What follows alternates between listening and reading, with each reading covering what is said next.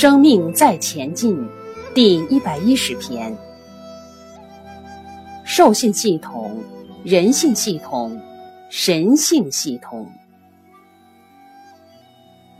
所以，当我们慢慢的走向一个更高的生命状态与境界，生活中脚踏实地的打开觉察，我们在做中学，学中觉，觉中悟。悟中入，入而成为。所以，佛是个大觉悟者，觉悟的人不是神，是觉醒圆满的人。没有终点，是无始无终的。我们称为如来的生命状态。如何修成真人，是道家的说法。我们平时说人类。就是类似人，猴子需要学习做猴子吗？狗需要学习做狗吗？为什么我们人要学习做人处事？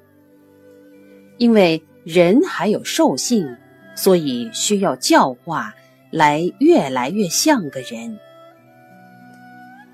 从人类到学习做个人，到成为真的人。所以，道家讲修成真人。我们身上有兽性系统、人性系统与神性系统。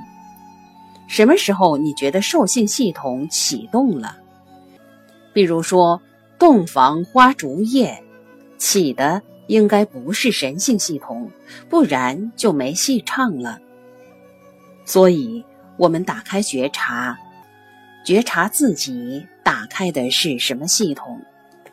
如果每次都是兽性系统，那你就往生受累了。相由心生，境由心造。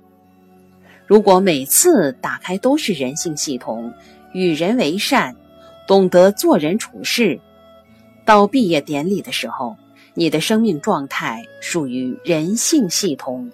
带着人性系统往生为人。